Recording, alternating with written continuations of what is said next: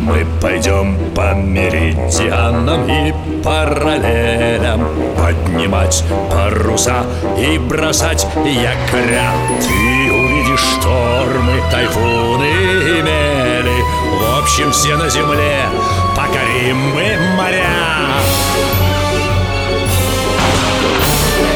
Мачты, смотрящие в зенит Белее снега паруса Рында над палубой звенит За старой картой вас ждут чудеса Тайны старой карты Тайны старой карты Опять некогда делать записи в судовом журнале. Это никуда не годится. Порядок в море – первое дело. Хорошо, хорошо, мистер Томас, не забуду. Все запишу. Теперь, проходя через старую карту в неизвестность, на той стороне нас всегда будет ждать корабль. Кот отыскал в заброшенной хижине клочок бумаги с зашифрованным текстом. Ну что, доволен? Витя и Света сумели его прочесть. И вот что там оказалось. Если нужен корабль, нарисуй его в особом месте на этой карте И он каждый раз будет ждать тебя на той стороне карты Свет, рисуй яхту Ага, мы умеем управлять парусами Даже выиграли гонку на приз Газпрома И еще, он должен согласиться помочь вам И какой рисовать? И кто это он? Корабль? Но ведь корабли не живые, дяденька Боцман Клянусь бомбрамселями, у любого корабля есть душа. Только где найти подходящий корабль? Ну-ка, Витя, дотянись до верхней полки. Это старые журналы Санкт-Петербургского яхт-клуба А зачем они нам? Сейчас, сейчас. О, нашел. Летом 1914 года в Эгейском море румынский пароход «Констанца» нашел брошенную яхту. Ее прибило к безымянному острову. На яхте не было ни команды, ни флага, ни судовых документов. Владельца искали повсюду, дали объявления в газеты, но тут началась Первая мировая война. Стало не до поисков. Загадка так и осталась неразгаданной, а яхту больше никто не видел. Тут фотография Красивая Тогда рисую Думаю, это то, что нужно. Яхта небольшая, на ней никого. Справимся и втроем. Здорово получилось, правда? Ну, пошли за старую карту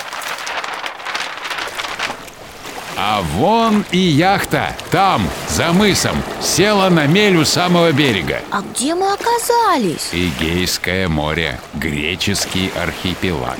Здесь сотни островков, больших и маленьких, многие необитаемы и даже названия не имеют. А люди здесь есть? Наверняка в этих водах с древних времен в ходу береговое пиратство. Про обычных пиратов я читал и в кино видел Но береговые Обычные пираты нападают на суда в море, а береговые грабят те суда, что встали на якорь возле берега, сели на мель или выброшены бурей. Тогда надо договориться с яхтой Иначе на нее не попасть Договоримся.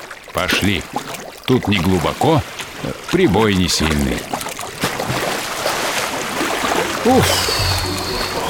Вот мы и на месте. Дяденька Боцман, спросите ее поскорее А то вдруг появятся береговые пираты Погоди, это дело тонкое. Давайте-ка, салажата, отойдите подальше, не мешайте. Боцман положил руку на мачту и шевелит губами Слышала?